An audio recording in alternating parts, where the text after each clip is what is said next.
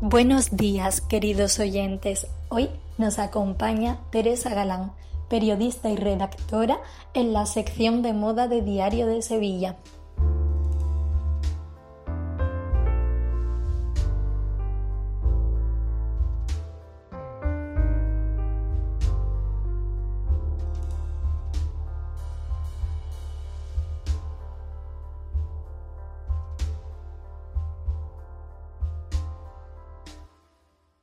Antes de comenzar, debemos destacar que el periodismo de moda en España atraviesa un momento difícil.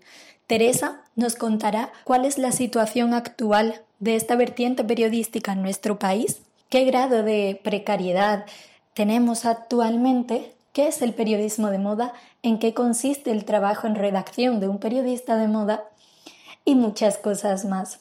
Comencemos. En primer lugar, Teresa, ¿Qué es el periodismo de moda? Entre las labores más importantes del periodismo de moda está trasladar la información y la actualidad de la moda, pero de manera poética y bonita. Por ejemplo, el periodista de moda ve un desfile y tiene que interpretarlo un poco a través de todo el contexto sobre moda que posee, para luego narrarlo a los lectores. También las tendencias son marcadas por las revistas de moda. Estas revistas se ven un desfile al completo o acuden a las semanas de la moda a algún lugar para luego hacer un resumen completo de todo lo que han visto y determinar todo lo que va a ser tendencia en los próximos meses. Normalmente lo que vemos en un desfile luego lo vemos en tiendas del grupo Inditex, como por ejemplo Zara, Stradivarius. El periodista de moda, al igual que otros periodistas que se dedican a otros ámbitos, tiene la obligación de estar muy contextualizado sobre actualidad. Actualidad de moda, por supuesto. Tiene que conocer todo el contexto histórico, conocer a los escritores de moda más famosos, conocer las marcas, estar muy en contacto con las fuentes, estar pendiente de dónde o cuándo puede haber un boom y sobre todo saber de las últimas tendencias. Cuéntanos, ¿qué impedimento se encuentra un periodista para poder dedicarse a la moda? El mayor impedimento sería la situación actual y la remuneración que se da por ese tipo de trabajo.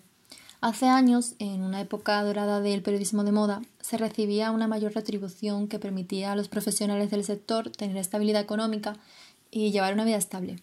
También antes las colaboraciones estaban mejor pagadas. Ahora, en cambio, cuesta mucho más que te paguen bien el precio de una publicación. Es cada vez más difícil tener un puesto de editor o redactor de moda, la verdad cómo se encuentra actualmente el periodismo de moda en España. La verdad es que está muy mal pagado. Lo que muestran las series y películas sobre el periodismo de moda no existe en el trabajo de campo. Sin embargo, no se ha dejado de consumir el periodismo de moda ni de belleza a pesar de la pandemia. Ahora mismo este tipo de periodismo se encuentra en una fase en la que se está poniendo muchísimo el foco. En medio de una pandemia mundial a la gente le apetece leer cosas bonitas y ver los más sobresalientes, las tendencias más exitosas para saber qué se va a llevar la próxima temporada.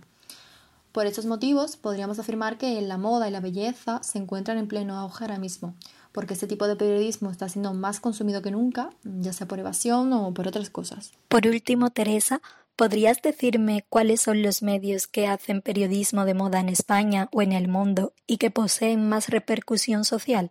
Cuanto a repercusión social, destacan Vogue, Harper's Bazaar, Elle. En nivel digital destacan mucho Tendencias, que empezó como blog y no hace un periodismo moda serio como Vogue, pero recoge mucho tráfico. Otra sería Vanidad, pero las más dominantes sin duda son Vogue y Harper's Bazaar. Pues muchas gracias por hablarnos tan estupendamente del periodismo de moda, Teresa. Con esto despedimos el programa de hoy. Hasta mañana, chicos. Que tengáis un buen día.